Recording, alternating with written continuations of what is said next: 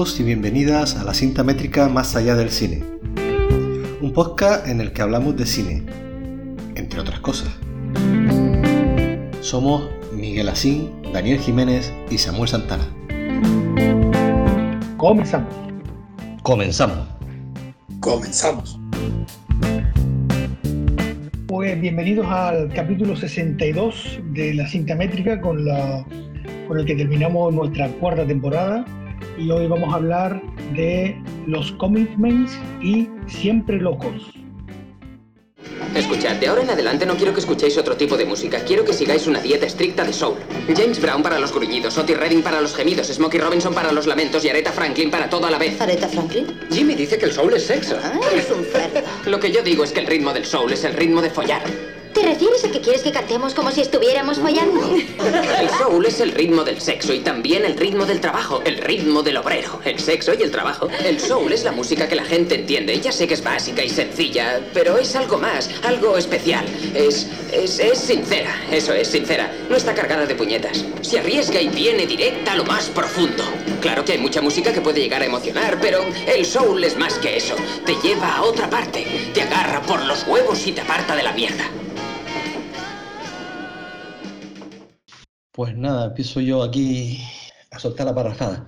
Cuando eh, hago la propuesta de los Comic Men y Still Crazy o, Siempre Loco, eh, yo la, eh, en este caso la, propuesta que hago es basada siempre en, The Comic Men porque quería hablar de, la ilusión que te producen las cosas.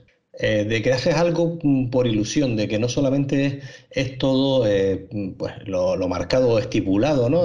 Bueno, pues voy a trabajar, voy a estudiar, no sé qué. Que también tenemos que tener ilusión por hacer cosas. A veces esa cosa es lo que te hace, o esa ilusión es lo que te hace eh, mantenerte vivo, sobre todo porque hablamos mm, en esa ilusión, o yo quiero entenderlo así, es del, del proceso creativo de lo difícil que es eh, llevar adelante un, proyecto, de las dificultades que te encuentras, de los pros, de las contras eh, o de los contras. Eh, y no sé, eh, yo creo que, que, esta película en concreto de Comic Man mm, habla mucho de, todo esto, más allá de que es una película que a mí siempre me ha encantado. Y luego me encontré con Steel Crazy, y yo creo que Steel Crazy encaja bien, en este caso, eh, con, con, esta otra película, porque digamos que es como una segunda oportunidad, como la segunda oportunidad, ¿no? Ya después de muchos años he intentado, has caído, pero vamos a, ¿por qué no seguir intentándolo? Ya puedes tener 17, 18 años, como pueden ser los protagonistas de, eh, de The Comic Man, o 50, 50 y algo, como los de Steel Crazy, que vamos a vamos a seguir manteniendo la ilusión por, por crear algo, por hacer algo. Y yo creo que a partir de ahí podemos hablar de las películas y hablar de todo esto que, que ha salido. ¿Dónde paso a ustedes? Eh, bueno, yo no conocía ninguna de las dos películas. Conocía The Commitment, eh, lógicamente conocía la película eh, de Alan Parker y tal, pero nunca la había visto. Y bueno, bueno, deja de ser como tú dices, eh, ese, ese, sueño, por, por, esa ilusión por tener un proyecto, por aparte de que la película, las dos me parecen un homenaje un homenaje grande a la música, sobre todo la primera al soul, ¿no? Al soul americano. Dos películas que, bueno, con un corte muy británico como es The Commitment, ¿no? que de hecho me, me, hizo recordar en la ambientación a otras películas así británicas de la época, después ya nombraremos algunas. Eh, incluso, como tú decías, eh, podría incluso hablar de que estamos hablando un poco de la misma película o de, podríamos decir que eh, Siempre Loco o Still Crazy eh, podría ser una continuación, tranquilamente podría, podría haber sido una continuación de The Comic Man, ¿no? Eh, a mí me agradaron bastante y, y, sobre todo Steel Crazy me pareció una buena sorpresa. The Comic Man eh, sí también, pero quizás porque a lo mejor esperaba menos, o la otra que sabía que era Alan Parker, tenía más renombre, tiene más nota también en su Affinity y tal. No que me decepcionara, pero me llegó una sorpresa también con Siempre Loco porque, bueno, mmm, de hecho, me pareció un poco incluso más dinámica que, que The Comic. Aparte que The Comic Man es una película bastante viva, pero bueno, ahí queda como, como primer aporte, ¿no? Bueno, pues no, no, repetirnos más en lo que hemos dicho. Como Miguel, yo tampoco las había visto y aunque es un género que a priori tampoco me hubiera llamado mucho la atención, las dos películas sí que me resultaron entretenidas, amenas, que se ven con, con facilidad, vamos, son historias sencillas. Y como he dicho Samu y Miguel ha refrendado también, lo vimos todos, ¿no? Podía participar fácilmente de una secuela, yo la vi en ese orden, ¿no? Primero de Commitment y luego Siempre Loco, sin saber de qué iba cada una. Eh, podría ser perfectamente el mismo grupo que pasados los años se reencuentran para, para mantener vivo lo que, lo que decía Samu y era algo que yo no había caído, pero sí, cuando mantienes la pasión, la ilusión, no importa la edad que tengas, si quieres siempre estás a tiempo de por lo menos intentarlo. Y eso, eso se ve claramente en las dos. Pero hay una cosa que sí quería, en la que sí querré poner el, el punto mientras estemos debatiendo, que sí, estas dos películas tratan sobre, sobre la música, la creación, el escenario, etc. Pero creo que donde está la chicha realmente es cuando no están en el escenario, sino entre bastidores, cuando están preparando esas relaciones que tienen entre ellos y lo diferentes que son, cuando, sobre todo cuando las cosas funcionan, cuando están en el escenario. Te, llama la atención, incluso cuando tienen éxito, lo que ocurre detrás del escenario, es imposible que encajen también arriba, pero luego cuando están abajo se lleven así. Creo que ahí donde está la, la verdadera chicha de, de, estas historias y que explica también el desencadenante de ambas, eh, cómo funcionan en un, lado y otro de, del escenario. Eh, totalmente de acuerdo contigo en el tema de, de, de la chicha que tú dices. Eh, el backstage es, es brutal en, las dos películas. Y yo creo que no sé, no sé si vamos a hablar de una primero o de otra después, o yo creo que estas dos películas dan esa posibilidad que hacemos muchas veces de hablar de Comic y de, y de Steel Crazy, las dos mezclando una cosa y otra, que no quita que, que podamos hablar en concreto de, de, cada una de ellas eh, por separado. Eso sí, vamos a ver si, si, no, si no nos liamos. Mm, se lo damos también escrito a, a, los, a los que nos puedan escuchar de Comic para nosotros siempre va a ser, en este caso, en este programa, la primera película, la película la 1 y de Steel Crazy la 2. Cuando nos oigan hablar de la 1 o la 2, así porque somos así de, de, especialistas, pero intentaremos nombrarlas cuando, cuando hablemos. Y sobre todo en, en, en, en la, la, lo que tú decías, Dani, la, en la en, ya iba a decirlo yo el primero, la primera, en The Comic eh, se, a lo mejor porque son más jóvenes y se, y se ve esa agresividad o esa no se llama la agresividad o, ese enfrentamiento que van teniendo eh, unos y otros a medida que va pasando el tiempo y los egos van, sobresaliendo por encima del equipo, que es algo que casi al final de la película de Steel Crazy entienden ellos y es lo que consi consiguen hacer funcionar el, el, grupo cuando se dan cuenta de que lo importante es el equipo y no el individualismo o el ego, que es lo que hace en los dos casos, en las dos películas, cuando se rompen los grupos es por, por los egos de, de cada uno, eh, más allá de, de, otras cuestiones que, que, van a ir saliendo. Mm, pero yo creo que sobre todo es el, el, el, no entender que el equipo es lo que hace funcionar las cosas de verdad. Y, y, y volviendo al tema de, de, la ilusión a los que no hace mantenernos vivos, que, decía Dani que a lo mejor no, no, no lo había visto, yo incluso eh, yéndonos a algo tan cercano como somos nosotros tres, eh, y en, en, nuestro pequeño podcast de, de cine, a nosotros nos mantiene la ilusión en hacer esto, sea, ni, ganamos dinero, ni igual no nos escucha absolutamente nadie, o nos escuchan cuatro o cinco personas eh, por, por, por, cada episodio que hacemos, que, que, para mí, que ya no nos escuche una persona me parece algo maravilloso. Pero eh, mm, me parece que es ilusionante, ¿no? Eh, te mantiene algo que, que, es tu hobby o es tu, algo que te gusta, como en este caso a, a los tres del cine pues por poder compartirlo y hacer este tipo de cosas, te va a seguir, te sigue manteniendo como, eh, por lo menos en mi caso, ¿no? La parte creativa o la parte eh, más, eh, más, no sé si ilusionante, es que no sé la palabra exactamente con qué palabra utilizar, si, si la parte, sí, puede ser la parte creativa, ¿no? La, eh, que, te, que, te, hace pues seguir adelante con, con más cosas y te hace salir de la rutina diaria por ejemplo, en mi caso, ¿no? Me, me, hace salir totalmente de la rutina diaria de, de, trabajo a casa, de casa al trabajo y esto, lo otro. El, el, tener esto, este encuentro cada 15 días, cada 10 días, cada semana, ver las películas, hablar de ellas, me parece como, como, como una cosa que, te, que, a mí personalmente, a lo mejor me estoy exagerando diciéndolo de me hace mantenerme vivo, mm, no mantenerte vivo, pero sí que me hace mantenerte activo o proactivo para hacer eh, otra serie de cosas. No te hace perder la ilusión, no te hace dejar ese... ¡buah! Que desgana, ahora no, ¿qué tengo yo que hacer? Pues mira, pues por lo menos esto me entretiene. Sí, sí, yo creo que en la vida es importante tener proyectos y tener ilusión por cosas, ¿no? Y esto es una de ellas, ¿no? Puede ser una de ellas, ¿no? Y ahondando un poco en, ese, en eso que comentabas del tema de los egos, que en la primera película, la verdad que llega un punto que dice, yo, que no se soportan fuera del escenario, dice, lo bien que suena fuera del escenario, por cierto, el tío, y después estuve viendo los créditos, eh, la música, quitando la música que no es de, de ellos, muchas canciones son ellos cantando y son ellos interpretando, que pone interpretado por The Commitment, ¿no? como, que, como que es un grupo, ¿no? Eh, lo bien que encajan encima del escenario, el bozarrón que tiene el tío, y después fuera, es que llegó un punto de la película que me llegó a agobiar. De hecho, hay una escena muy significativa que creo que dos de las chicas estaban, pero súper peleando, súper peleando. Creo que era entre un bis a bis, un bis eh, de esto antes de un bis de un concierto, y subieron al escenario como si nada, es decir, como que solo se entendían sobre el escenario, ¿no? Y el tema de los egos está claro, eso tiene mucho que ver con la edad. Y en la segunda película se ve claramente cómo también querían un poco aflorar algunos egos, pero, pero no fue tanto.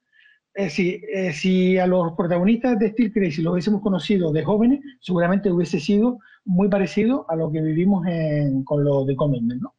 Eh, y eso yo creo que es claramente la edad que te va apaciguando y te va no sé, cuando eres más joven te vas a comer, quieres ser el protagonista absoluto, te quieres comer el mundo tú solo, no tienes esa conciencia de grupo, eh, tienes esa, ese toque más individualista, vas a buscar tu fama. De hecho, los comentarios del, del protagonista, querido público, ¿sabes? Era como si, si, fuera por él, como, como si el público solo estuviera allí por él, ¿no? Y eso yo creo que es eso, como decía, pues un poco el tema de la edad, lo que te va... Y la verdad que las dos películas se complementan una con otra. La verdad que las dos películas eh, quizás a lo mejor tú no conocías esa segunda y la elegiste un poco por encima, pero es que cuadran perfectamente para hablar de lo que sería una carrera musical de un grupo que tuvo su éxito de joven y después tienen, desaparecen del mapa y tienen como una segunda oportunidad. La verdad que, la verdad que chapó, porque las dos películas cuadran perfectamente para, para ver el recorrido de una banda como, como era el caso de, esta, de estas dos películas. Sí, no, te digo, la segunda no la conocí, la segunda de Steel Crazy no la conocía, pero sí que, que, que dices, creo que cuadra. Y con respecto a lo que tú decías, el, el protagonista de, bueno, el protagonista no, el, el vocalista de The Coming Men, el pibe cuando se rodó la película, creo que tenía 16 años. O sea, que parece mucho más mayor. O sea, tú imagínate, ese pibe, eh, luego creo que no triunfó como, como cantante, creo que lo intentó, pero no triunfó. Y con 16 años el bozarrón que tenía el tío, ya, ¿sabes? De, sí, de, de, sí, sí que, bueno, por, concluir una cosa que dijo Miguel, eh, está claro que, que, la madurez asienta las cosas y hace que por lo menos el grueso de las personas, ¿no? Dejen a un lado los intereses personales y sean capaces de ver por lo que es el bien común, en este caso, pues de, de un grupo musical. Pero yo quería resaltar una cosa, no solo la pasión del protagonista de, de la primera película, de The Commitment, del que, del que es el productor, ¿no? La, la cabeza del grupo, aunque él no está en el escenario, no solo por la pasión que se ve que tiene en todo momento, me encanta esa, esa entrevista que está oyéndose toda la película y que se está haciendo él mismo frente al espejo al final de todo, eh, en la que no solo te cuenta lo que ha sucedido a posteriori, eh, te muestra la pasión de la que estamos hablando, sino que además el tío sabía claramente lo que quería, porque anda que no pasó gente por su casa de todos los tipos y estilos musicales, y el tío sabía lo que encajaría, lo que no, o sea que además de tener la pasión, el tío sabía de música o por lo menos de la música que le interesaba, porque es que lo vio en todo momento y llegó a, crear un grupo que, que, funcionó a la perfección cuando eran capaces de, dejar de lado sus intereses personales. Sea, no solo resaltar eso, la pasión, sino también la preparación, aunque sea de a nivel amateur, no sabemos cómo el tío llegó a saber todo eso de música que sabía, pero creó una banda que, que funcionó perfectamente y que entiendo que en la segunda película es el personaje que interpreta, eh, creo que es el de los, em, no sé cómo se llama, el, que tenía el bigote, que tenía el pelo largo junto con la chica. El que, el que sabía que este Sí, el que era músico. Sí, el, técnico de sonido. Ese, ese, entiendo que es un poco el ideario de, de, ese segundo grupo. No se explica bien en esa película, pero vamos, que no solo hace falta la pasión, sino también la preparación, porque hay gente entusiasta en todos lados, pero si no tienes claro lo que hace falta en cada momento, sí, sale uno de cada 100. Y este tipo lo tenía, lo tenía claro. Me gusta la palabra hablando... pasión. Perdona, no solamente puntualizar, Miguel, te dejo ya. Eh, eh, que la, la, palabra pasión, que igual esa es la que me hacía falta en el discurso que estaba dando antes, en la ilusión y la pasión. ¿Vas a sacar el diccionario ya, güey? Sí, sí, sí. no, simplemente quiero ahondar en esas escenas que me parecieron magistral. Las tres escenas del tío entrevistándose él solo, que en realidad yo no sé si todos lo han hecho, yo lo he hecho, es decir, yo de hablar solo porque estás pensando en algo o tienes un proyecto y te pones a hablar solo y tal. El tío, esa entrevista en tres partes, la primera en el baño, la segunda en la cama y la tercera frente al espejo, me parecen, vamos, que resume perfectamente la idiosincrasia de la película, el objetivo que él tenía, eh, cómo entendía él la música, ¿sabes? Una reflexión consigo mismo, pero, pero que, bueno, que nunca se pudo escuchar, pero que, un poco viene a manifestar lo que tú dices, ¿no? Que yo lo tenía súper claro. La cosa. Lo que pasa es que la película, eh, a mí me parece que, y claro, cuando has visto las dos, dice, coño, es que Still Crazy es una película que va hacia arriba. Es decir, va hacia un final cojonudo, a un final de puta madre, y de cómics, ¿no? De cómics, quitando el finalillo donde dice lo que al final va a ser cada uno, quitando eso, ese minutillo final de tal, la película va un picado hacia abajo en cuanto a la historia, me refiero, ¿sabes? Porque es un, ¿sabes? El grupo, quiero pensar que, que por lo que muestra la película, el grupo muere ahí, es decir, no hay continuación. De hecho, la película termina diciendo, este personaje se va, no sé qué, va a ser no sé cuánto, que es como empieza, por cierto, que es como empieza la otra. La otra cuando habla de la chica, la chica muy ilusionada, ha terminado casándose, no sé qué. Las dos, las dos películas, es que parece que están casadas las películas, tío. Es que vamos a ver, es que hace una segunda parte de The Commitment y no, que, y no casa tan bien como casa Still Crazy con The Commitment. ¿Sabes? Y, y, eso es lo que un poco me decepcionó de The Commitment, que para mí la película eh, va, va hacia abajo. Y sobre todo, teniendo en cuenta que son películas que no son basadas en hechos reales, creo. Son películas Mm, como una como la de Queen, como una como la de Elton John, que bueno, que al final, o la de Elvis, que al final tienes que centrar en su vida. ¿No? Son películas, creo que una de ellas está basada en una novela, pero son películas que no están basadas en novela, que tú podías haber desarrollado lo que tú querías. Y me llama muchísimo la atención que de Comic termine como termina, no sé, es como una caída ahí.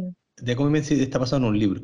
Y segundo, Dani, y, te dejo, eh, mm, yo Mm, la caída esa no la veo tanto, ¿vale? Luego, si quieres, ya te, digo, pero la caída esa no, no la veo tanto.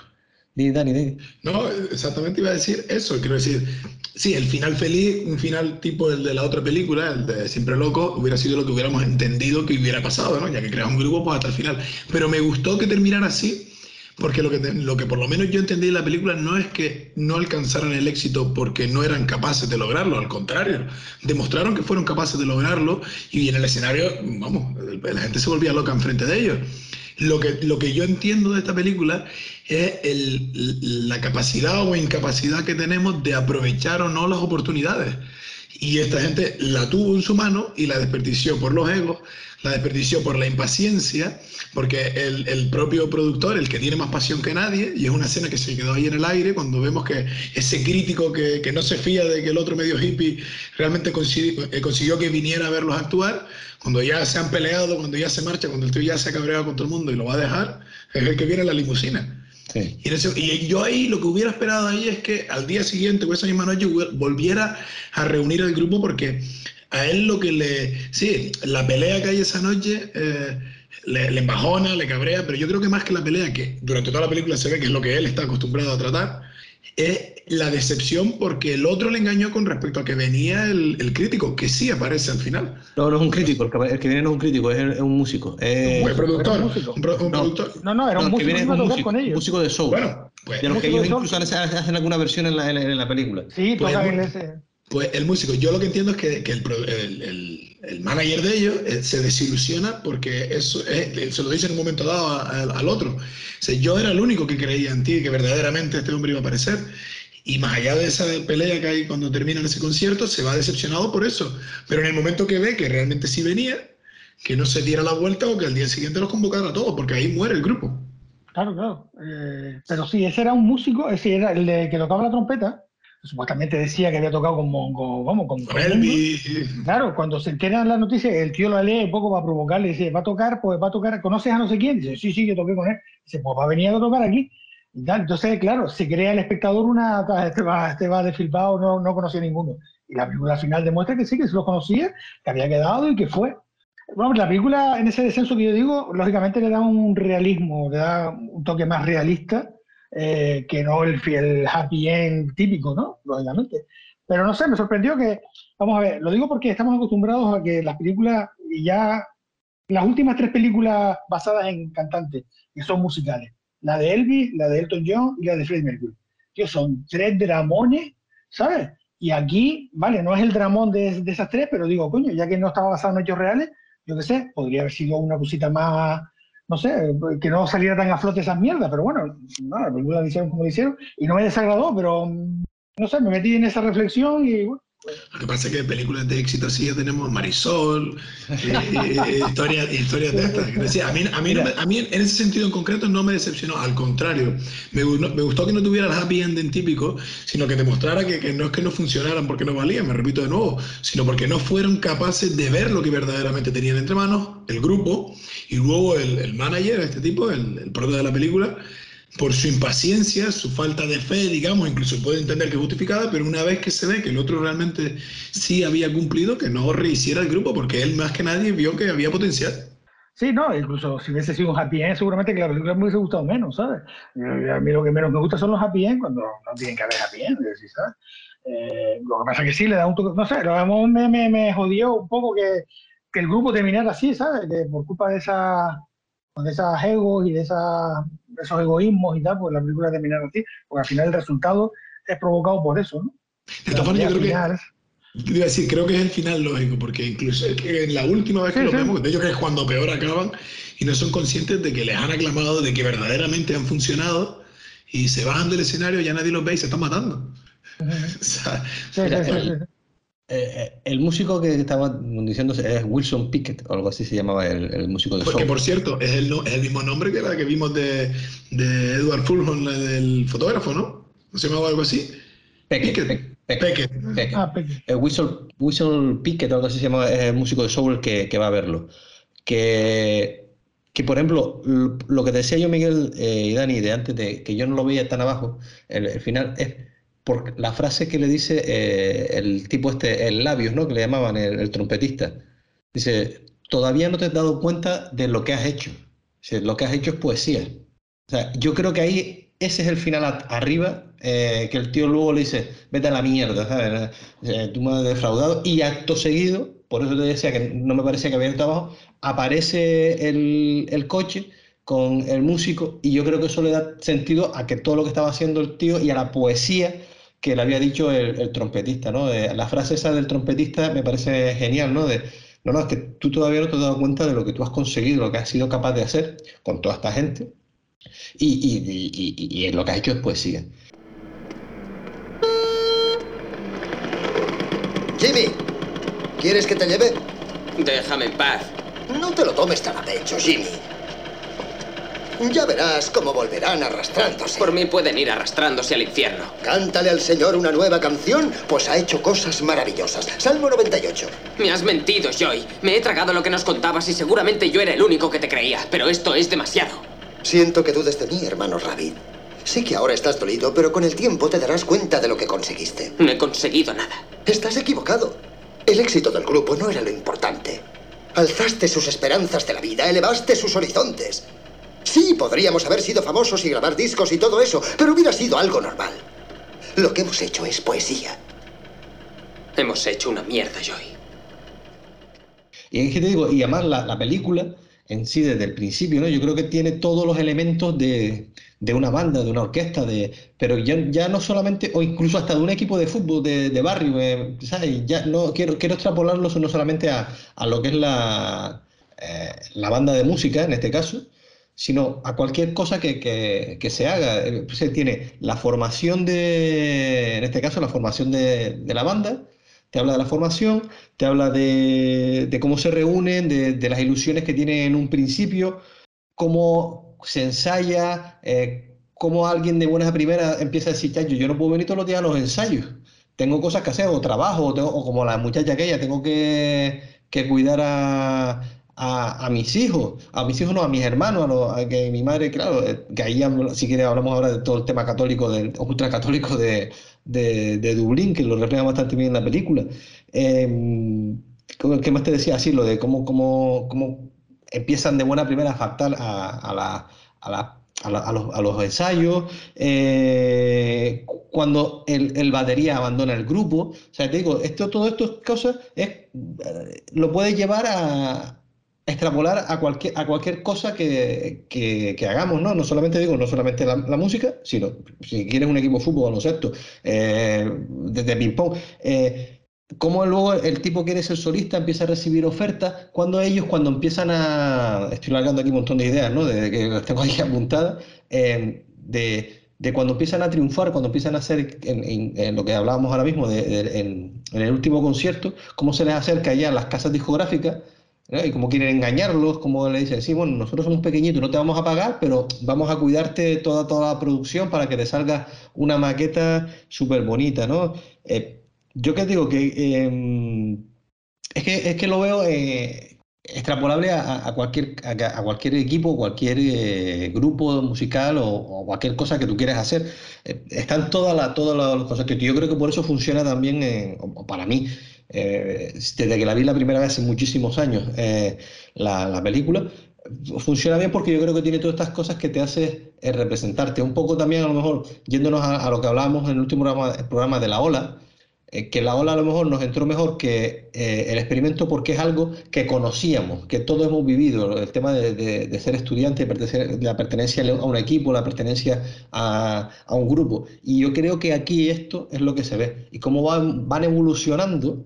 De hecho, hay, una cosa que me parece maravillosa, que se ve en las dos películas, tanto en The Coming Men como en Steel Crazy, cómo los primeros ensayos suena cacharro y cómo a medida que va, van evolucionando ellos como grupo, van creciendo, van, van siendo mejores, van siendo, va sonando perfecto, va sonando maravilloso. que Crazy también lo vemos, como hasta que el protagonista se le va la pedrada, o al, eh, solista se le da la pedrada de maquillarse, de, que quiere que suba a tope aquello, que se monta eh, luego la, de Dios en, el concierto.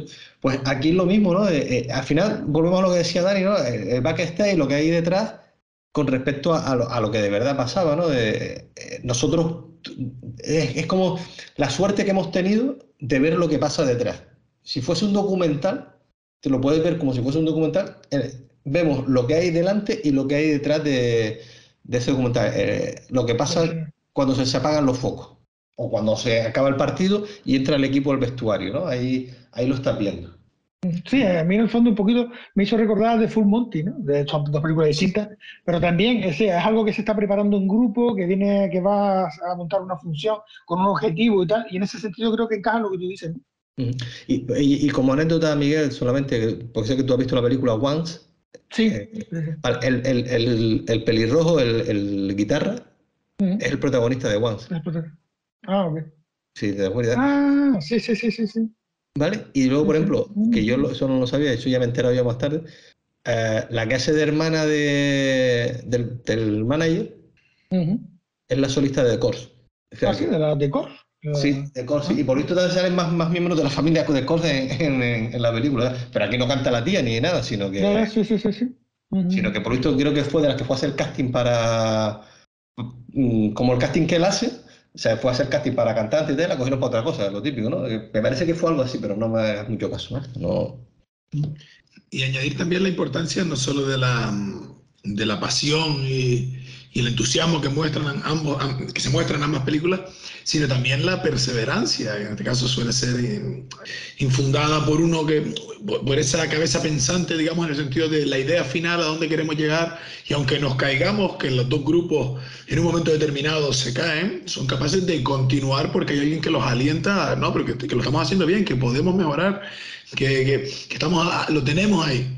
Porque si tienes la pasión y tienes el entusiasmo, pero a la primera de cambio te vas para tu casa, es otro ingrediente fundamental que, en ambos casos, más allá de que el grupo se retroalimente pese a los egos y tal, la figura del manager en ambos casos. En el caso de la, de la segunda película, el, que ejerce la, la, chica, ¿no? Que es la, que es la, no es la productora, es un poco la, la que lleva. La manager, la manager. ¿no? es la misma. realmente ella y él, en el de Commitment, son los managers, digamos, ¿no? Sí, yo creo que sí. Son un poco los que los que llevan un poco la voz cantante en ese sentido, ¿no? Hacia dónde vamos, cómo nos alentamos, etcétera. Ponemos un poco de paz cuando las cosas se tuercen.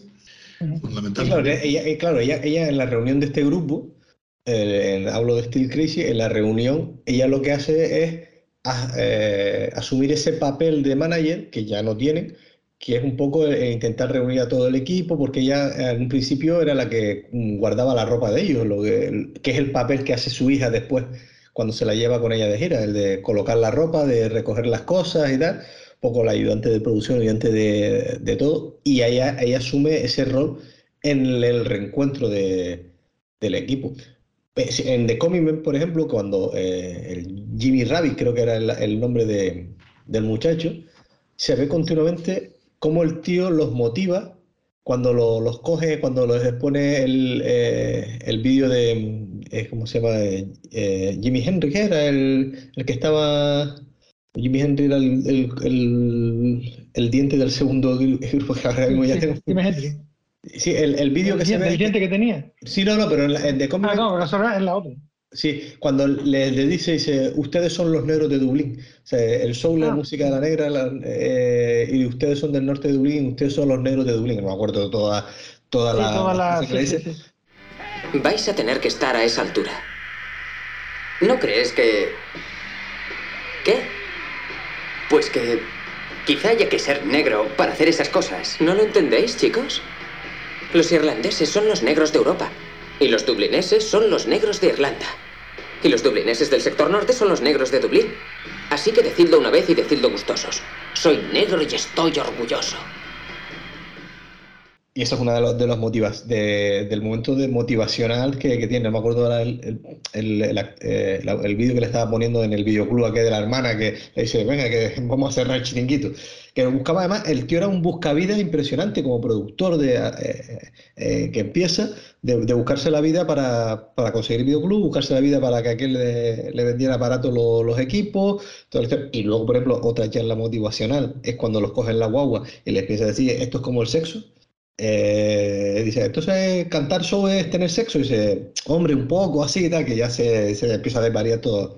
Todo pero pero eh, son los ejemplos que te digo de, de que el tío está todo el rato buscando charlas mo- para motivarlos, para que eh, ahora en este momento solamente pueden escuchar show para comer, para desayunar, para almorzar, para tal, no sé qué, que luego se ve eh, al, al saxofonista tocando saxo, el saxo en, en, en, en la calle de Dublín y que le vienen los chiquillos, se quedan mirando para ahí y dice, es que soy negro. O sea que, que parece todo una, esto, todo esto- y todo esto va bañado con ese ambiente, con esa ambientación de cine británico, ese de, de barrio humilde y tal, que, que no sé, que, que- muchas películas han sabido reflejar, como Full Monty o Billy Elliot o cualquiera de las de Stephen Frears en su época británica. Eh, la camioneta, creo que tenía. Sí, la camioneta, sí. ese, eh, ¿sabes? O cuando el pueblo aquel, el que subió una montaña y bajó la colina, o tal, ¿sabes? Sí. Los dos pueblos se unen. Tiene ese tufillo británico que, que a mí me encanta. No sé si vieron también en Orgullo, de Pride, también, que es eh, una lucha por el tema de sexual y tal, en un barrio también humilde. O sea, que hay un montón de películas que tocan ese, que parten de ahí, de, ese, de esos barrios humildes de, de Dublín o de Londres o bueno, eh, en Reino Unido, ¿no? Y con ese tufillo, mira, la verdad que, que de fondo que me, que, que me encanta, ¿no? Y sí, Yo no di- di- ahora te, digo, te digo. sí, no, iba a comentar otra cosa, por si quieres seguir con esto. No, es que eh, era a raíz de lo que tú estás diciendo, de esta historia. Es- esta fue, la, digamos, la primera película de ese tipo. A partir de ahí Ajá. salieron todas las demás. Por fecha es- es- se puede- lo Sí, puedes sí, ver claro. perfectamente. Y este tío, el que tú decías, ¿cómo se llama? El, el director inglés, eh, Stephen Frears. Stephen Fritz, hizo la segunda y la tercera parte de The Comic Man. Ajá. Hay segunda y tercera parte, yo no las he visto, pero sé que sí he visto la de la camioneta y toda esta, pero la hizo este tío, Stephen Fritz, que fue el que hizo todas esas, ese tipo de películas. eh, Sí, sí, tiene montones así de... Sí, sí, sí, sí, fue, y fue a raíz de, de esta película. Vio que ahí, eh, Alan Parker abrió ahí la, digamos, la, el melón de, de ese tipo de películas, películas que gustaron y tal, que tenían ese sentido, que, que sabían, digamos, parecían verdad lo que estaban contando, eh, por, por, lo que, por lo que narraban. Esta película de Caño es del 91, ¿no? 91, 91, sí. Sí, Y a por ejemplo, de- Transpotting de Danny Boyle, que tiene también un poco esa estética urbana, ¿no? Es decir, banda sonora cojonuda. Eh, También, eh, también. Es posterior. Sí, sí, sí. Sí, sí, esa sí. posterior. Sí, sí, sí. Sí, sí. Y luego, eh, ves, se me fue ahora también te iba a decir. Ah, y, y que se refleja lo que te decía antes de que lo refleja muy bien lo del tema de el, el catolicismo con- tan conservador que tienen en, en Dublín. O sea, la- el, el cuadro del Papa lo tenían en todas las casas. Eh, luego la parte cómica que era el cuadro del Papa y encima estaba el de Elvis en la casa de, del productor era fan de Elvis. Que el otro se lo ganó cuando aquello le dice: Cuéntale tu historia cuando estuviste en Graceland con, con Elvis y lo que te contó, tal, que te vomitó dentro de, de la trompeta y, y todo esto, ¿no? Bueno, el tío, el, el, el, trompetista se sabía ganar a todo el mundo, ¿sabes? Era un enviado de Dios para, para estas cosas, ¿no? Que además decir, soy un enviado de Dios. A ella sobre todo se la sabía ganar. Sí, sí, sí, sí. Ella las la, la agregó rápidamente. La... Que yo creo que parte de la pelea de ella viene por ahí. No, no, es que fue por ello, fue por, Claro, el- fue por la, él, la pelea de ella era por ella, porque era por eso. La- la- las tres se Claro, empiezan a pegar porque eh, las tres se habían liado con, con el tío. Sí, sí, sí. Hay un par de escenas al principio, que, bueno, esa de que estabas diciendo de los discos, que estaban ahí trapicheando con discos y con películas, con películas, Sí. eh, me, hizo, me hizo gracia porque, claro, una de las películas que nombra era Art de Mississippi. Arte Mississippi, exacto. claro, Y si te fijaste, Alan la que, Parker, la ¿no? que- la que- eh, cuando estaban viendo la- el, el vídeo musical en el videoclub, la que tenían a la espalda era Birdie, o sea que, Ah, verde, sí, sí, sí, sí, sí. que también es de Alan Parker. También es de Alan Parker, sí. Y después otra, la, la escena de la boda al principio no me hizo un poco pensar, digo, ¿cuántos fotógrafos, cuántos músicos y cuántos cineastas han salido de, de la BBC, ¿no? De la boda, bautizos y comuniones, ¿no? No solo es una, una fábrica de, de músicos, sino también una fábrica de fotógrafos y de, y de cineastas incluso. Sí, sí, Porque sí, ahí pero creo que empezó- mucha gente ha empezado, empezó en, en las bodas, comuniones y, y bautizos. Sí, hombre, ahora mismo, po- porque están celebrando el 20 aniversario de este hombre de Bisbal, que está ahí eh, en, to- en todas las televisiones y tal, eh, mm, salió de ahí, de, de- de ese tipo de cosas, de ese tipo de bandas, de, de- de una armonía show, ¿sabes? Que, que nunca se sabe. Todo el mundo tiene un comienzo, un origen. Claro. Sí, sí. Y ahí estaban las Y- oportunidades. Y gracias a las bodas, se ganaron unas perrillas y, y iniciaron su carrera para hacer prácticas y para hacer experimentos. Y este tipo, el, el, el productor de The Commitment, que era el manager, digamos, ¿no? Que era, estaba claro que el tío era un buscavidas que no veas, consiguió sacar adelante el sueño que él tenía de tener ese grupo, y está visto que lo consiguió, más allá de los egos. Pero desde el principio de la película vemos como el tío eh, se busca la vida trapicheando en los mercadillos con todo lo que tiene. ¿Mm? Sí, le da igual que sea una camiseta, una cinta lo que sea. regrabada, lo que sea. Él se busca la vida con lo que sea, vamos. Eh, parece una gilipollez lo que voy a decir, pero la importancia también que tiene la música. Eh, la música, lógicamente, es una película musical porque se, la historia narra una historia sobre música y las bandas sonoras eh, se, se- se llenan de temas, pero la importancia me refiero en el sentido de que cuando metes la música, porque a mí me dio la sensación, en The Commitment, me dio la sensación que la película, en algunos momentos, la película iba así un poco, iba así de onda, y justo cuando bajaba, ahí te- me dio la sensación, no sé, dio la sensación que había momentos en los que bajaba un poco y de pronto el temazo, el temazo, las imágenes, ta, ta, ta. Y no sé, me pareció, me pareció curioso, me pareció curioso. Por digo, la importancia no de la música, sino de cuándo metes cada música, que parece una tontería, así, oye, yo tengo 12 canciones, a ver cuándo las vamos metiendo. No, no, cada, cada- lo bueno es que cada, cada tema suene cuando tiene que sonar. Pero me dio la sensación que, que la música que sonaba levantaba la película. Y muy posiblemente porque la música es la música, y la verdad que la música levanta resucita un muerto. Hombre, eh, de hecho, la, la banda sonora esta se vendió como churro. De- yo la compré su- cuando se compraban DVD. eh, yo me compré el, el- el CD. el CD, en este caso. Bueno, tengo el DVD de la película y tengo el CD de, de la banda sonora. Porque digo, a mí es una película que siempre me ha encantado y la, y la tengo por, por eso, ¿no? Sí, yo de esta no, pero sí compré de Full Monty y compré la que nombraste antes, Train Trainspotting. Esa la banda sonora Sí, era y de hecho, bueno, eh, esta no sé si estuvo nominada a Mejor Banda Sonora, pero sí que se llevó, creo que fue el Oscar a Mejor Montaje, la de, de Commitment. En, esto que se puede mirar fácil, vamos, pero que, Sí, sí. que, que creo, que creo que sí que fue eso lo que, lo que se llevó. Bueno, y ahí está, está claro que aquí en esta película está- se diferencia perfectamente lo que es un musical clásico a lo que es una película de música. O que, o- o- Sí, sí, con temática musical. Exactamente, porque aquí es, la música es lo primero, pero no es un musical, porque no es una cosa que eh, te diga las cosas cantando, sino bueno, la- se mete la música cuando tiene que entrar y, y ya está. No es la la Land. Ni La La ni Story, ni... Ni todos dicen I love you. Eso, eso es una definición clara de musical. Es así. Eso- exactamente, que él hizo un Claro. musical, Woody Allen hizo un musical, y eso, pues, la típica escena que de pronto se paran todos y empiezan a cantar. Es decir, la historia, la historia se cuenta a través de las canciones. En este caso no es así. Exactamente. No es así. Una película de temática eh, musical, ¿no? Cantando bajo la lluvia, todas estas. ¿no? Exactamente. Un día en Nueva York, etc. Sí, sí. Pero con todos dicen el obvio que, claro, después de ver ya películas, porque eso ya fue en los 90, después de ver ya un montón de películas de Woody Allen, él se mete a hacer un musical, ¿no? Y, y yo qué sé, eh, en un musical, en bailando, eh, cantando bajo la lluvia, parece que, que cuando empiezan a cantar es como más natural, pero en la película de Woody Allen me parecía como más forzado, que se notaba más cuando de pronto empezaban a cantar, ¿sabes?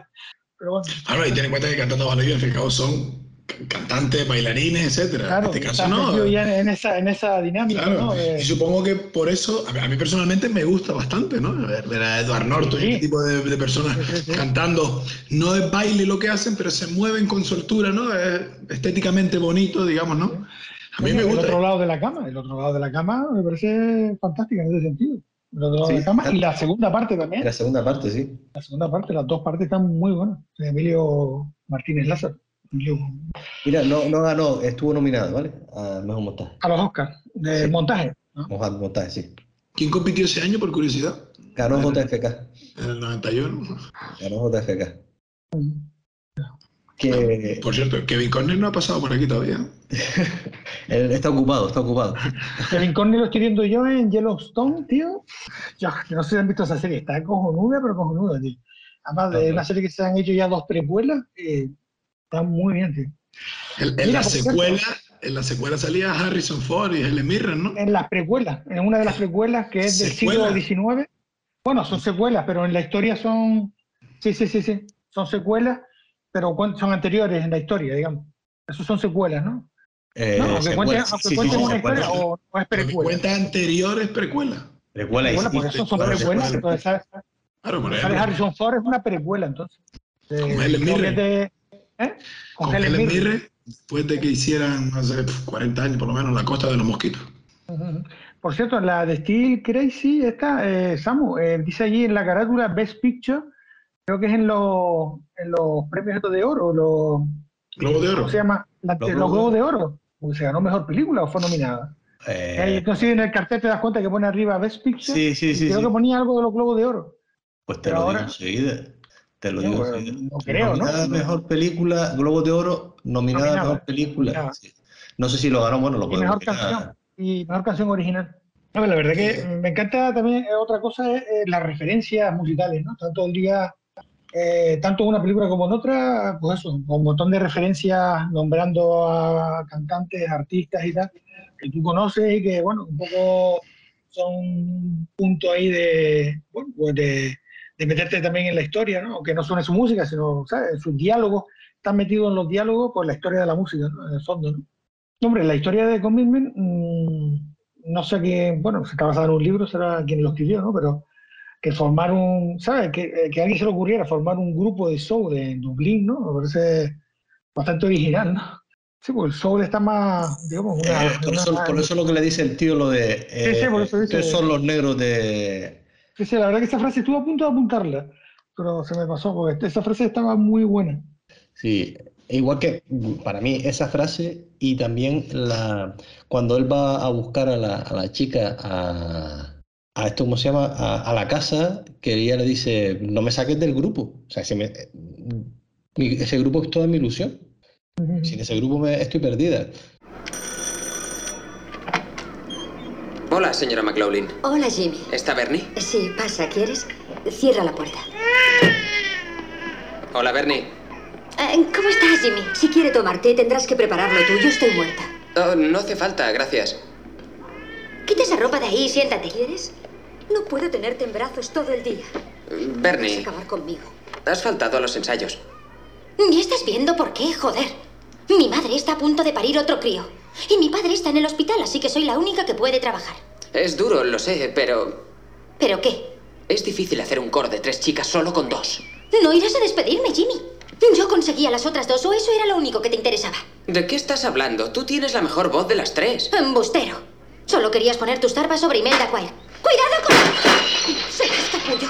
¿Por qué no te vas a jugar a la calle? Mira qué cirio has montado. ¿Qué coño estáis haciendo? Oye, Jimmy, Vamos, duérmete. me pondré al día. Necesito al grupo más que nadie. Vamos, duérmete de una vez. Necesito tener alguna ilusión. Eso me parece genial. Y por ejemplo, hay otra referencia también a lo que tú hablabas antes, Miguel, ahí, no de los grupos, sino eh, de, de la, de los barrios estos irlandeses, de cuando el chiquillo tiene el caballo ahí para meterlo en el ascensor, dice, tío, no va a meter el caballo por el ascensor, yo no, ¿cómo lo sube por la escalera? La escalera le sienta peor, dice. Es que son esas cosas que, mm, eh, solamente lo verías en, en un barrio, eh, pues no Como sé. la, como la moto de agua en barrio aparcada en la calle. Yo, justo, justo, justo se me ocurrió esa escena. Justo. La moto de barrio marcada en la- o sea, es que es así, son esas cosas, ese tipo de barrios suburbios que tenemos en todas las ciudades y que ya está, ¿no? Y, luego, por ejemplo, tú fíjate, hay cosas muy, muy, muy de los 90, eh, o incluso anterior, en esa película, que es con- totalmente contemporánea a ellos, eh, en los chiquillos jugando en la calle, saltando encima del coche que, que está roto. Y allí nadie le dice nada. O sea, ¿qué pa- ellos pasan por ahí, eh, los chiquillos retirando piedras para de un lado, para otro, saltando encima del coche, y ninguna madre asoma la ventana, niño entra para adentro, niño quítate de ahí. Sí, era lo que, lo que se vivía, era una cosa como normal. Eh, y luego en, en las referencias que tú decías, Miguel, eh, eh, a, todas no sé, a toda la gente que, ellos hablaban, ¿no? Sé, de U2, de los Beatles, ellos hablaban de todo. Eh, A mí me, me hace mucha gracia lo del padre que, que fuese el, el seguidor de Elvis y el padre dice, bueno, pues contrátame a mí para, para cantar, pues mira, yo canto bien y tal. ¿sabes? No sé, son todo ese tipo de cosas que, que- que están muy bien llevadas, muy bien traídas. No sé, habría que, le- que leerse el libro para, para ver si todo eso ya está narrado de esa forma y está también contado en, en el libro, o, o cómo se adaptó para, para esta película, vamos. Y mm, a ver, había una cosa más que no quería dejar pasar, que también me había parecido eh, como, como no sé, ahora cuando, cuando me venga lo diré, pero también nombra a la, a- a la madre de- del trompetista, o sea, la señora aquella que tenía allí toda maquillada, Ah, sí, sí, estaba- sí, sí, sí. que estaba como unas aires. Sí, sí, sí. Hasta cuenta que fue de ella al final. Sí, que ella sí, creía sí. que estaba tocando con no sé quién. Sí, sí, sí, sí, sí, sí. Y te lo volví a dejar ahí en... eh, claro, si decía, ella dijo que estaba con no sé qué, pero esta, y te dice en la voz en off, pero ella este murió hace no sé cuánto tiempo, ¿sabes? Con lo cual ya te quedas otra vez lo mismo. Este tío todo lo que contaba era verdad, lo que contaba era mentira, se tiraba al pisto, ¿sabes? No, no sabes muy bien cómo... Sí, sí, es que le generaba la duda al espectador. Sí, sí, sí. Bueno, al espectador y a ellos también, entre el grupo. Yo no lo sabía. La broma, sí, que tocaste con Ray Charles siempre, venga ya. Sí, sí, que además que decía el tío, no, me voy a quitar la gafa, no veo nada, y el otro dice, sí, tal, y Rachel tampoco ve y, y puede tocarlo, o sea que, que, sea, que el tío los nombró a todos, yo creo que el tío había tocado, que decía, ah, con Stevie, Sí, con, sí, sí. ¿cómo se llama? Con, eh, joder, el de no beba- si bebe no conduce, ¿cómo se llama? Eh, eh, Stevie Wonder. Stevie Wonder, dice, pero cuando era niño, o sea, cuando, ahí toqué con él cuando, cuando era niño. Y luego, otro dato... Pero por eso, por eso es por lo que no te crees que realmente vendrá el músico ese, porque el tío tiene la pinta de ser un charlatán, sí, está junto a Dios. Y Sí. cuando ves que va pasando el concierto y que no aparece nadie, no, va- no va a venir. Claro, y por eso, por eso para mí, vuelvo y repito, sube la película cuando, cuando aparece. Sí, cuando de hecho, yo no, de hecho yo no me lo esperaba. yo no me lo esperaba. aparece. Me quedé ahí con la duda, ¿no? Porque estaba echando un vistacillo aquí por la filmografía de Stephen Frears y tiene también otra que era de Café Irlandés. Sí, Y tiene una anterior, ¿eh? A la de Comedy, en los, en los 80, que fue la, creo que la primera película que yo vi de él, que era Mi hermosa lavandería. ah, vale, sí, también la he visto, también la he que visto. es de sí. esa del año 85. Sí, sí. Y después me estaba ahora recordando también que también otro director, que también lo hemos nombrado aquí, que es Ken Loach, que, que retrata muy bien los barrios humildes, porque desde un punto de vista laboral principalmente, ¿no?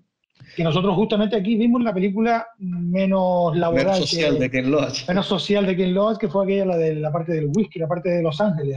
Sí, sí, sí. Sí. Pero tú fíjate, por ejemplo, esta, esta, esta película no es una comedia y tú dirías que no es una comedia. Es que es más, es más drama que comedia. Lo que pasa es que aún así tiene situaciones cómicas. Claro, eso sí. Claro. Hombre, yo creo que es más comedia Steel Crazy que, que de cómic. Sí, tiene un punto más, tiene un toque más, no tan dramático que de cómic. Hombre, de hecho yo creo que está pensado como, como comedia esa película, Still Crazy, no, no sé. No, a mí, o a mí esa es la sensación que me da en un principio de, de, comedia buena, de, esta, de, buen rollismo, ¿no? Sí, sí, hombre, yo, como decía antes, es que yo creo que eh, Still Crazy va más increciendo hacia un final feliz, ¿no? Entonces, eso también influye a la hora de, de si es una comedia o si es un drama, ¿no? Es más dramática de cómic, que tiene su punto de, de comedia también a la hora de contar la historia, pero Steel Crazy sí tiene más puntos de, de, comedia y sobre todo por ese camino se hace happy end.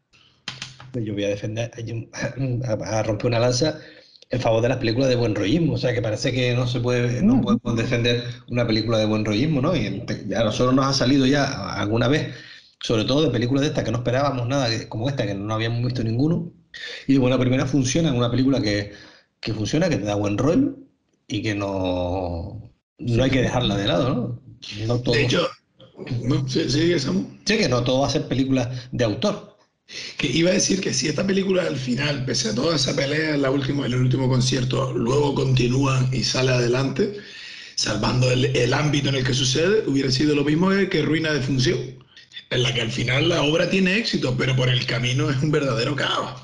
Pues lo mismo, ¿no? Si esa obra hubiera terminado, mira, se disuelve la compañía, al principio demostraron que somos capaces de hacerlo, pero como pasa lo que pasa, donde nadie nos ve, por detrás del escenario, pues se fue todo el carajo. Eso es lo que nos ha mostrado esta película. Pero aquella nos mostró eso y cómo al final remontaron. Que decir que ambas, yo, personalmente, por supuesto, me gustan las películas con happy ending, pero que esta no la veo como algo negativo, al contrario, sino eso como veo la, la, lectura que en este caso hace el saxofonista, ¿no? Pese a que no lo hemos conseguido, has conseguido algo, ¿sabes? Aparte de que a cada uno de los miembros les ha dado una ilusión, una motivación, ellos mismos han demostrado que son capaces de hacerlo, tú mismo has visto que has creado un grupo y que ha funcionado. Ahora se te ha ido de las manos, pero no por tu culpa. la culpa no ha sido del, del, manager, lo has intentado, lo has puesto todo. Al final no salió por X cosas, pero ahí estuvo. Incluso, incluso, hasta la vería está casi, casi como un final abierto, si no porque el tipo cuenta al final de que había dicho cada uno, casi casi es un final abierto en el sentido de decir, bueno, mm, hay continuidad y aquí cada uno que, que, haga, va a seguir con su vida haciendo lo que, lo que ellos quieran. De hecho, vete a saber lo que ocurre en la segunda y tercera parte que dijiste que estaba. ¿Son con los mismos actores? Sí, sí. ¿Eh? ¿Son con los mismos actores?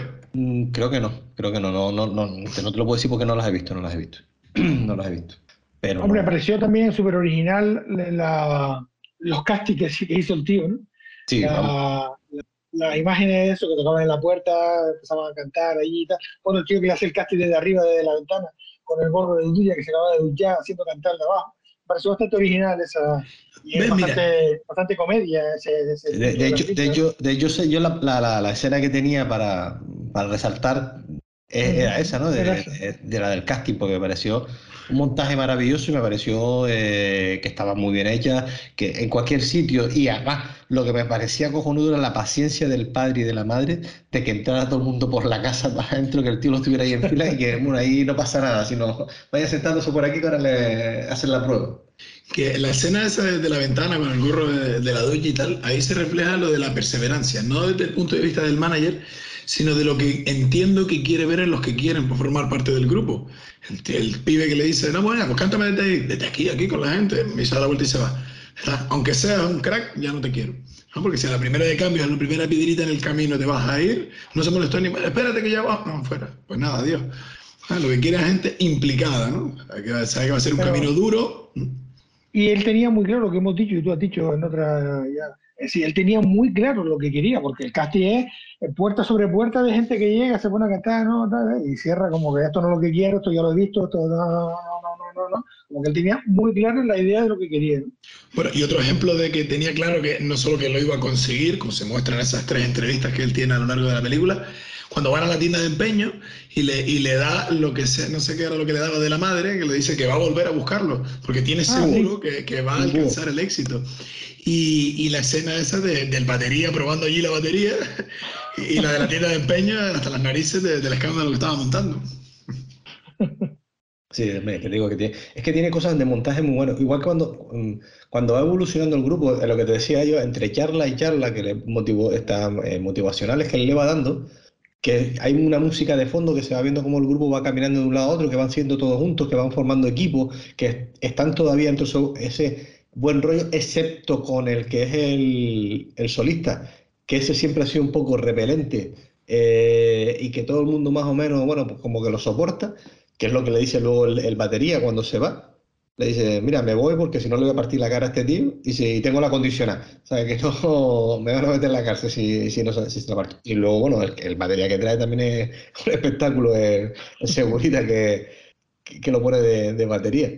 Que, que deja el concierto. Cuando deja el concierto, en la mitad de uno de los conciertos vais a pegar con, con, el, con el tío que lo está pegando. Y que digo que el segundo batería no es el que se pelea con el cantante al final también. ¿No es el batería? Sí, creo que sí, no, a ver. Sí, que están las chicas que van a pedirle un autógrafo y, sale el otro y, se monta la de Dios fuera.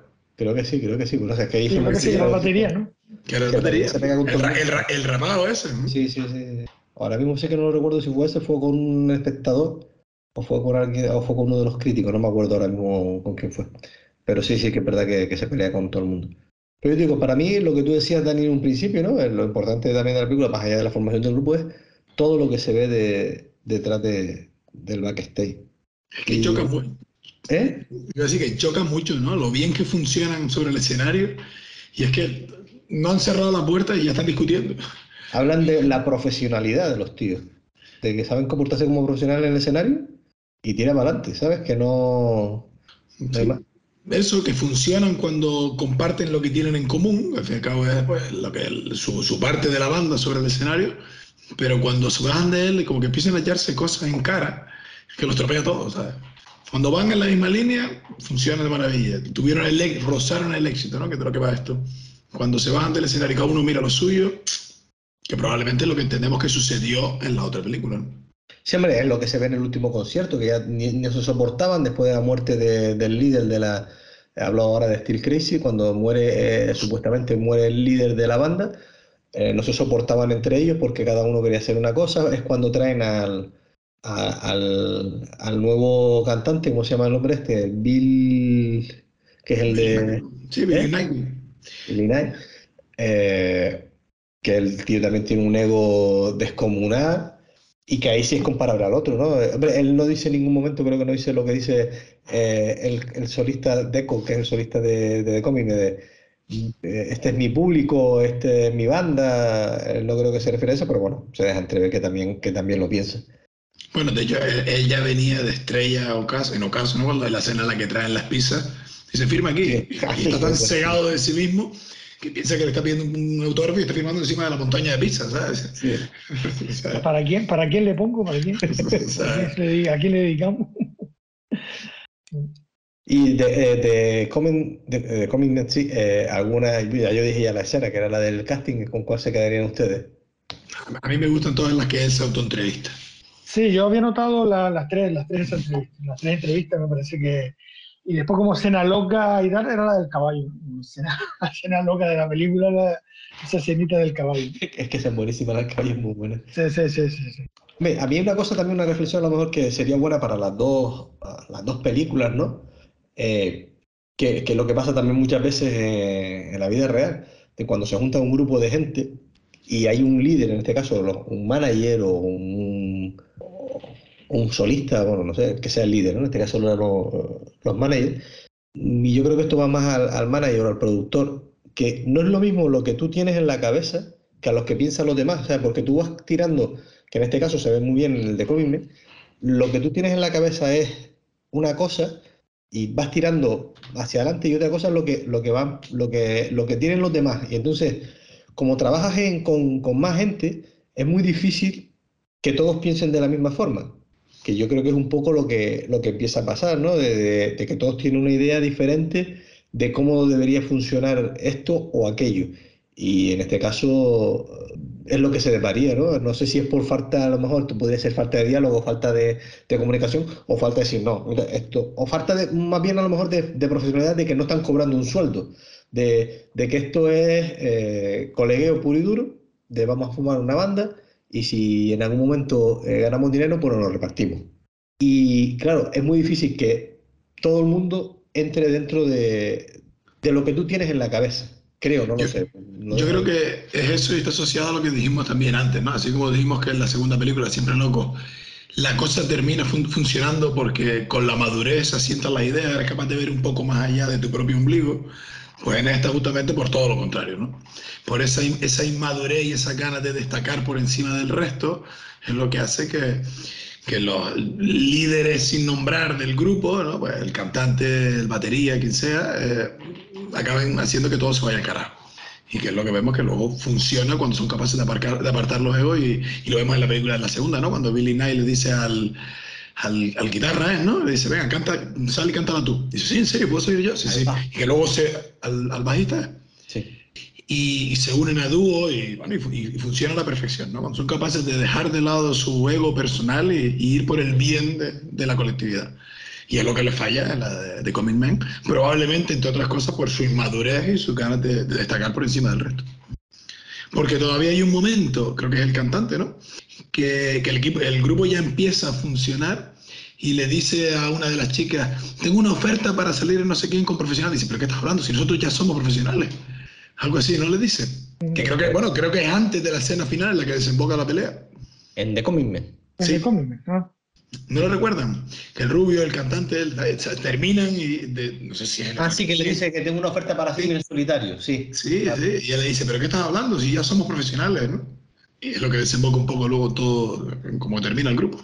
¿Sabes? Que pese al éxito o inicio de éxito, porque ellos van teniendo su evolución lenta, pero lo van teniendo, sigue pensando en sí mismo. ¿vale? A, la, la, primera que tiene una oportunidad ya empieza a dejar de lado la oportunidad que tiene como grupo y ya está mirando de, de destacar él en solitario. ¿no? Entonces, claro, si tienes eso en mente mientras la cosa va arrancando, pues normal que terminara como terminó. Yo te digo, y luego cambiando un poco a lo mejor ahora a Steel Crazy, a mí yo creo que ahí el, el leitmotiv, lo, lo que habría es también lo de el no dejar nunca de intentarlo que es por ejemplo lo que le pasa a, cuando le llega la oferta al, al, al, te, al, teclista, que está el tío pues de, reparando máquinas de preservativo en, en Baleares, creo que es donde estaba el tío. Eh, y le llega esa oportunidad, el tío dice, bueno, pues, ¿por qué no? Y se lo plantea al de al bajista que está el tío arreglando tejado. El único que parecía que se había metido, quedado todavía un poco en, en esas cosas era el, eh, el Billy Knight, que era el que tenía la mansión, que estaba arruinado totalmente también. Estaba el tío vivía de, del cuento, porque también el batería eh, estaba también debía dinero, debía no sé qué, y, y estaba el tío eh, vendiendo flores. O sea, y, sobre, que, eh, y sobre el batería, el gag durante toda la película pensando que la hacienda la que lo está persiguiendo, ¿sabes? Por, por, ejemplo, a mí eso es un gag que para mí se resolvió mal. Sí, verdad, es un poco simplón, ¿no? Sí. sí. Aunque yo ya desde el principio intuía que no era nada malo, que no era algo malo. Pero sí es verdad que después la resolución, bueno. Me pareció patético la resolución. Yo pensé, digo, seguro que va a ser algo bueno y tal, y sí. se, se, ha empeñado, se ha empeñado en que es Hacienda y tal. Pero sí es verdad que después lo que fue, pues tampoco Prefería que fuera Hacienda, la verdad, ¿sabes? Que... pero no sé, hombre, al, al, hombre no, al hombre no, pero que, eh, pero no sé, me, me, ese gas me, me, pareció que no, que no estuvo bien resuelto, que estuvo metido como muy a, sí. con calzador ahí, no lo sé. Bueno, y, y, luego que, que, habrá gente forofa o fanática, o llámalo como quieras, como resulta ese personaje, pero que esté persiguiendo un grupo durante a lo largo de todo un país solo para acostarte con él, si tiene gente así, pero al fin y al cabo eso es lo que, es lo que está haciendo ella, persiguiéndolo por todo el país para... Por el país no, por, por, por el extranjero, porque se fue a Holanda a perseguirlo al fin, a la gira holandesa. Bueno, y por cierto, ahora que dice lo de Holanda, ese gag sí me gustó, ¿no? El, el personaje de Billy Knight que necesita alcohólicos anónimos para un poco reforzar ah, sí, sí, y se bueno. mete en algo, una secta baptista, yo que sé dónde se mete, dice, qué pena que me has buscado un grupo holandés y no entiendo nada. Y cuando se va a presentar él, ¿Qué dice era el grupo? Yo no, no, llegué a entender de qué era el grupo. De, no sé. Una iglesia de, de obesa. De gente obesa. De, ah, de gente obesa. Ah. Sí. Está y, soy, y soy alcohólico y la mira para alcohólico. Esto es de gente con sobrepeso. ya, eso no, lo entendí. Ok, vale. Me gustó también la escena de la confrontación, porque ellos, claro, eh, estamos en, en Speakeasy. Eh, cuando van a actuar, que, le hacen la, que ya le hacen una entrevista y tal, y los dejan cortados porque llega el grupo estrella, ¿no? Esa confrontación de lo que ellos fueron en su día y ahora ya no son. Sí. Eh, en realidad ellos son los, los, teloneros ahora de otros, más jóvenes encima. Pues esa, esa confrontación me pareció interesante. ¿no?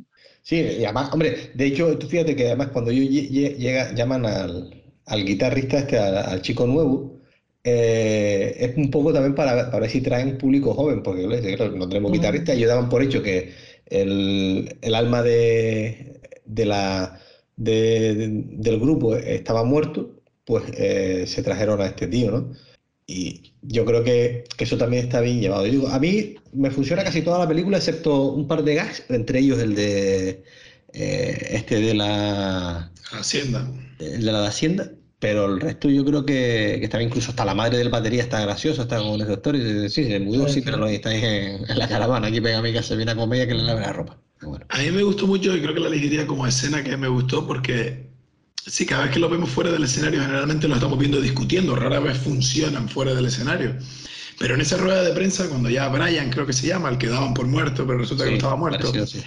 que, que, el tío está como temeroso, ¿no? Por el, no sé, por el tipo que lleva separado, el estrés, lo que le pasó, creo que es el hermano del que murió, de verdad, ¿no? Uh -huh. eh, cómo empiezan a hacerle preguntas capciosas los, los, periodistas, que el tío se levanta y se va. Y es el, el guitarrista nuevo el que sale en defensa de, del grupo. Porque él, pese a todas esas discusiones que nosotros como espectadores vemos, él está viendo que verdaderamente se han esforzado, que son profesionales, que pese a su época de gloria que ya pasó, lo siguen intentando y les pide respeto a la prensa, les pide una lavada de cara allí en toda regla. Sí, están aquí, son personajes públicos, puedes sacarles todo lo que tú quieras, pero un respeto. O sea, un grupo de música que está preguntando que si no sé qué de tu hermano, que si no sé qué, y te, te estás olvidando de todo menos de la música. Y esa escena me gustó. Lo que queremos saber, Brian, es si la crisis vino inducida químicamente o te sobrevino por la muerte de tu hermano. ¿No vas a contestar? Vámonos, Brian, vamos. Habéis convocado una rueda de prensa. Tenéis la responsabilidad de contestar a las preguntas. ¿No vas a contestar? Chicos, necesitamos. Has hecho Sois peores que llenas, ¿vale?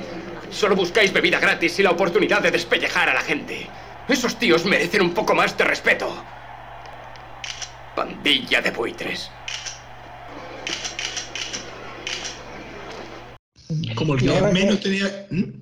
Sí, sí, sí. No, iba a decir, como el que menos tenía que ver con el grupo, por ser la pieza nueva, digamos, es el que sale en defensa de, de ellos. Eso, eso me gustó. Sí, y ahora que nombras al chico joven, es verdad que también hay otra escena que también después del primer concierto, que están, creo que estaban en la guagua, donde él es el único que se atreve a decir, vamos a ver, que eh, lo que hemos hecho es una mierda, vamos a ver, tal. Y después se descojonan todos y tal, pero que, que es el, único que, el único que sabe ponerlo en palabras y, y decir la verdad. Es decir, claro, los otros les cuesta, les duele a ellos mismos reconocer que pero fue él que tuvo que decirlo.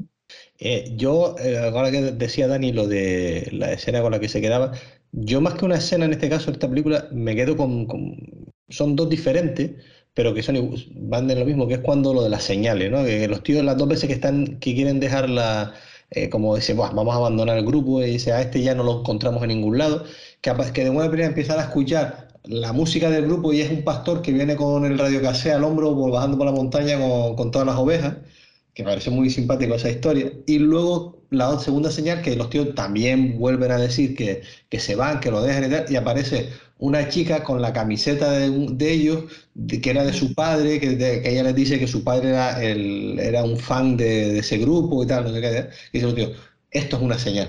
Entonces me, me quedo con, con, esa historia de, bueno, un poco simpática, tampoco es nada así del otro mundo, pero, pero por lo que significaba, ¿no? De, de las dos o tres veces que ellos intentan dejarlo, porque, bueno, no podemos con esto, entre este que está como una cabra y el otro que no sé qué, pero que ven como señales, digamos, de, de bueno, pues tenemos que seguir por, por nuestro fan, por, por, la, por la poca gente que queda por ahí que, que quiere vernos actuar. Sí, en el fondo están buscando disculpas para, para sí, justificar sí, sí. Que, que, tenían que volver, ¿no? De hecho, la chica, la chica enseguida toma la decisión. Es decir, aquí aparece allí y ella sobre la marcha dice, pues dejo el trabajo. Venga, y para adelante. ¿no? Ya, a mí me valiente, ¿eh? y, y, el otro, el que compuso, que, le, que, que, era el bajista, ¿no? El que compuso la canción, eh, como le dice, sí, me reinventé, formé una empresa de no sé qué era, de arreglar tejados o algo de esto, creo que era donde lo fue a buscar el otro al principio de la película y dice, pero no me gusta nada, yo lo que quiero es esto. Y se esfuerza, que luego se ve en el escenario, cuando, bueno, cuando hacen la canción a dúo, que está su mujer en el, entre el público y se le ve emocionada porque ha conseguido lo que verdaderamente anhelaba. El, el, la empresa esa de reparación de tejados era una reinvención, pero no era su pasión. Llámame. ¿Sabes que te llamaré? Te llamo dos veces al día, aunque esté en un tejado. Pero si esta cosa sale bien, no me volverás a ver con una teja. Les nos ha costado mucho tiempo montar este negocio. Sí. Y lo odio, Camille. Con todo mi corazón. Por eso volvemos otra vez a lo de siempre, la ilusión, la pasión, el seguir intentándolo. Eh, si no, no, no te motiva. O sea, este tío, fíjate, lo, lo empieza a motivar, está tan demotivado en su trabajo que lo, que, que- que lo deja. O, o incluso la chica. La chica dice, no, es que esto a mí, esto que venga este tío a tocarme el culo mm, porque sea, eh, nos, nos consiga no sé cuántos eh, convención- convenciones al año, a mí esto no me compensa, no, no quiero, no quiero. Y lo deja. Y el otro, pues exactamente lo mismo, el albañil, ¿sabes? Dice, a mí lo que me hace ilusión, lo que me ilusiona, lo que me da sentido es esto, el grupo, y se va. Que lo Luego- ¿entiendes?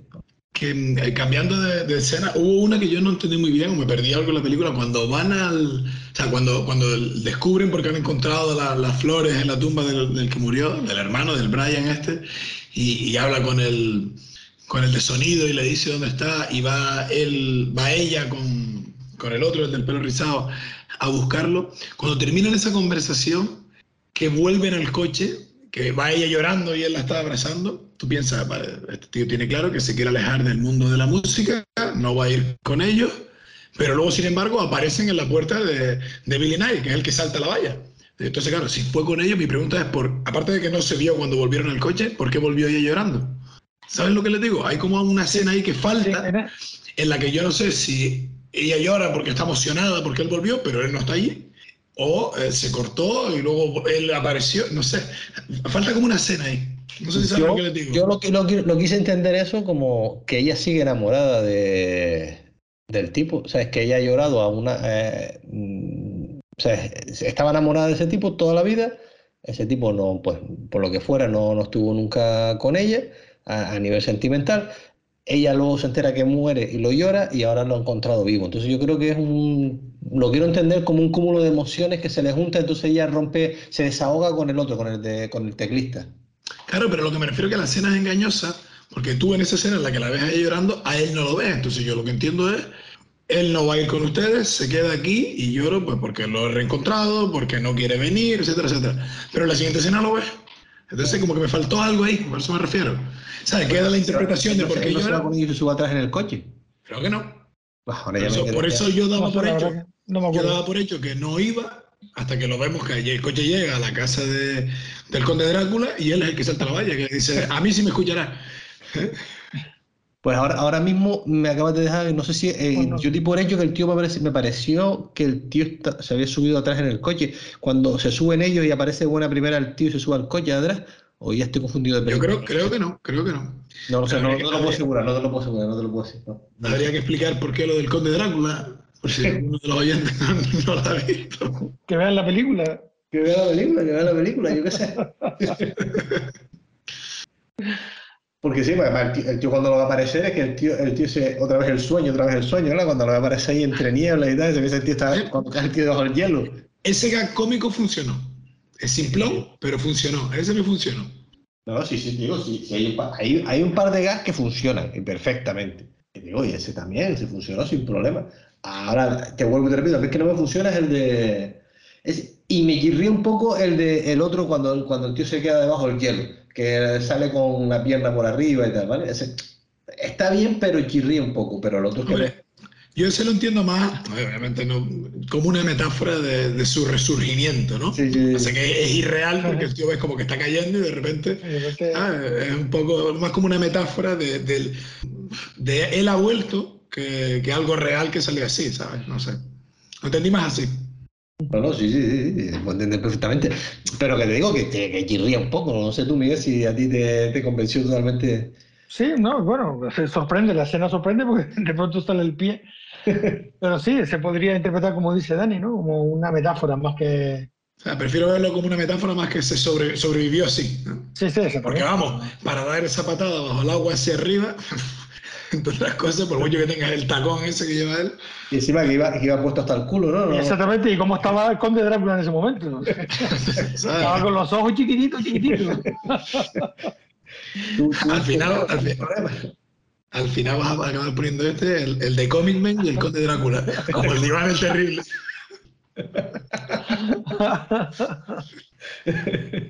El del Conde Drácula. Ay, Dios. Eh, bueno, yo no tenía ninguna escena, bueno, más que las que hemos comentado, las que he comentado, y tal, junto con la de eh, alguna que han comentado ustedes y tal. No tenía así ninguna así especial y tal. Yo por, por, destacar una que creo que en The Comic Man no sé, creo que no, no. En The Comic Man lo único que se ve cuando están en, el, en la furgoneta esa de Fish and Chips, que se paran delante de los viajes y dicen, da una papa frita. Pero en esta sí se ve más lo que es la vida de un grupo dentro de la guagua o la camioneta que lo lleva de ciudad en ciudad. En la parte de atrás tocando, bebiendo, hablando, lo que sea. Esa parte me gustó. Además con las literas, como mientras uno duerme o lo que sea, los, de, los, del otro lado están tocando, bailando. Esa vida en común de un grupo entre ciudad y ciudad. Esa parte que sí lo refleja esta me, me gustó. Sí, no había tanta mierda como la otra, entre, entre escenarios, ¿no? entre, actuación y actuación. Claro, digamos que la otra sí, hay momentos que salen de Dublín o donde estén, pero es como más local, ¿no? Es un grupo que está empezando, mm. menor. Y esta por lo menos ya tienen algo más de experiencia, algo de nombre, ¿no? Sí, a ver, es que son cosas diferentes. Ya que el único que tenía experiencia allí era el de los, eh, el trompetista, hablo de Comic Man. que es eso, el único que llega al casting y dice que el, además, el padre se ríe, dice, mira, mira, mira el elemento que te acaba de llegar cuando, cuando llegó el trompetista dice, ¿y tú qué haces aquí? Yo no, vengo porque Dios me ha enviado. y ahora ya el otro lo flipó. Y yo creo que eso fue lo más que lo convenció, de porque Dios me ha enviado. Bueno, y, y, y, luego digo, y bueno, porque Dios me ha enviado y porque mi madre, y porque mi madre está mala. Pero ahora que dice lo de Dios me ha enviado, claro, porque suena cachondeo aquí, sobre todo el que nos escuche que no haya visto la película, pero el tío está verdaderamente convencido de que de que es un enviado, entre comillas, para, para guiar un poco al manager. Pero las dos películas tienen una parte, por lo menos, de fe, ¿no? De eso que tú hablabas antes, de las señales, de, de, de creer, de, de, ver eh, esas señales que como no estés atento se te van a pasar, ¿no? Que en la casa de, Comic Man es el trompetista, en la otra, ¿quién es el personaje el que, el que hace referencia a eso? Cuando, cuando viene el pastor con el, teclista, con el, teclista. Con el loro y, y la de la camisa, que creo que el de la camisa es el batería o es el teclista también. El, eh, no, el que dice lo de las señales es el teclista. El teclista, ¿no? Que, sí, el teclista. Las dos veces, el que, el que siempre hace referencia a, la, a las señales es el teclista, el de los teclados. Yo esa parte lo interpreto como, como ese, es, esa fe y aferrarte a lo que sea para continuar, ¿no? Sí, tienes la pasión, tienes la perseverancia, todo lo que decíamos antes, pero cuando las cosas vienen mal dadas, dame algo más, ¿sabes? para, para un, un, pequeño empujoncito, ¿no? Que se viene dado pues por las frases del trompetista en una y por esas señales que, vemos en, en, la otra. O sea que por lo, lo, que estamos viendo, vemos elementos muy comunes en, en, las dos películas. Y de hecho yo creo que lo que íbamos diciendo desde, desde el principio, ¿no? Las dos, mmm, parece mentira, pero se complementan una se complementa a la otra y, yo creo que con las dos te haces a la idea perfectamente de lo que es un grupo, una banda de música, de lo que en principio, ahora que se ha puesto de moda la vuelta de toda esta gente de los 80, lleva ya un par de años que está de moda, pues me imagino que tuvo que ser alguna cosa de esta, ¿no? Bueno, vamos a seguir ganando dinero o no, la gente no nos reclama, la gente, la gente que está ahora que la que tiene dinero para ir a los conciertos son las que nos veía a nosotros cuando éramos, cuando eran ellos unos pibes y, van a seguir viniendo y de hecho seguimos yendo a, a, los conciertos de esta gente, ¿no? Sea quien sea.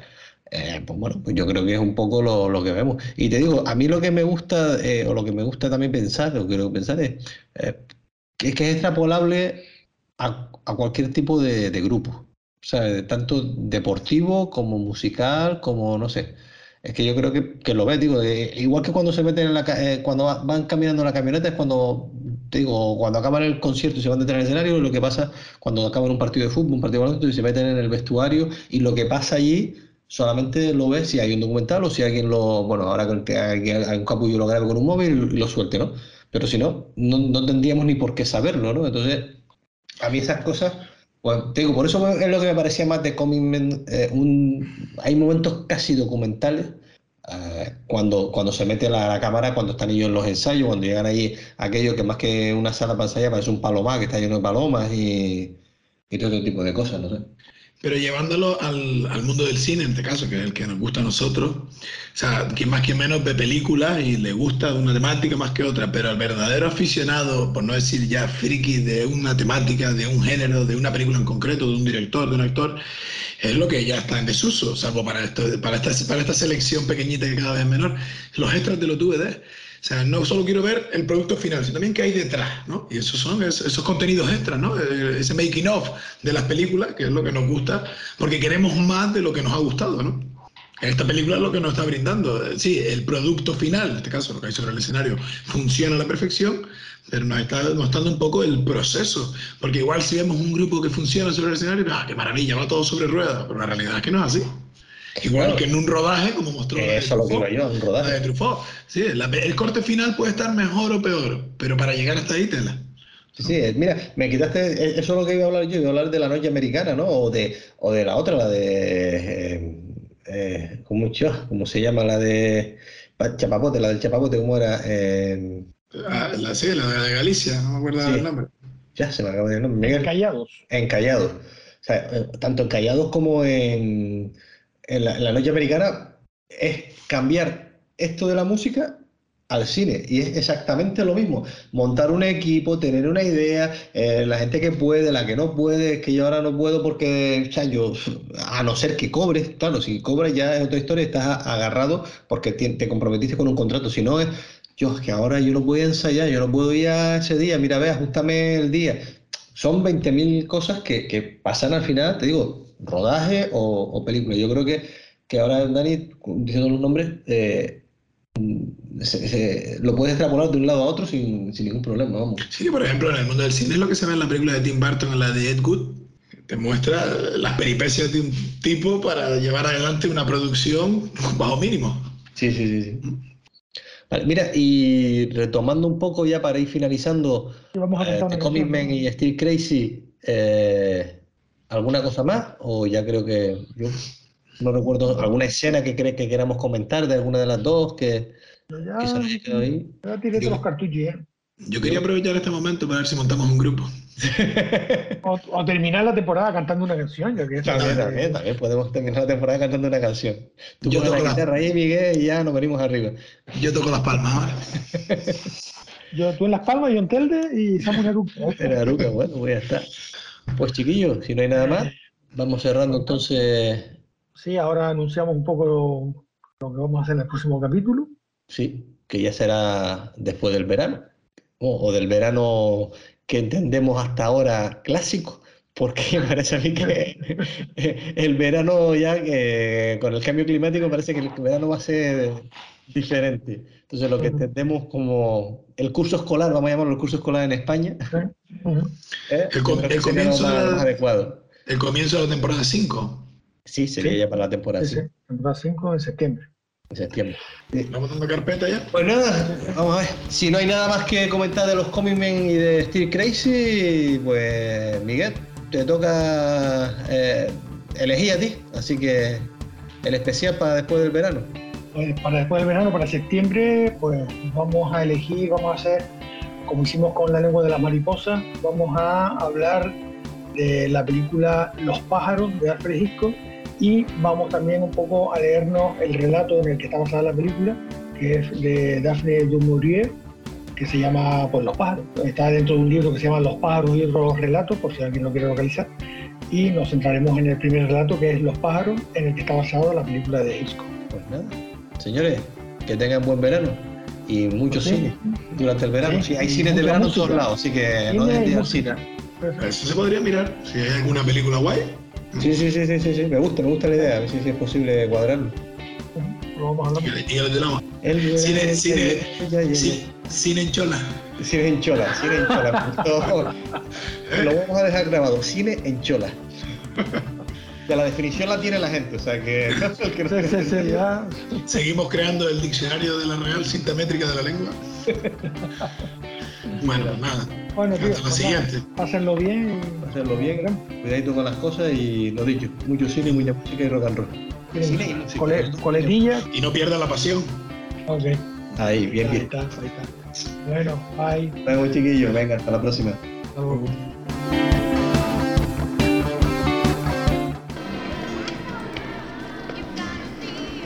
¿Eh? ¿Qué?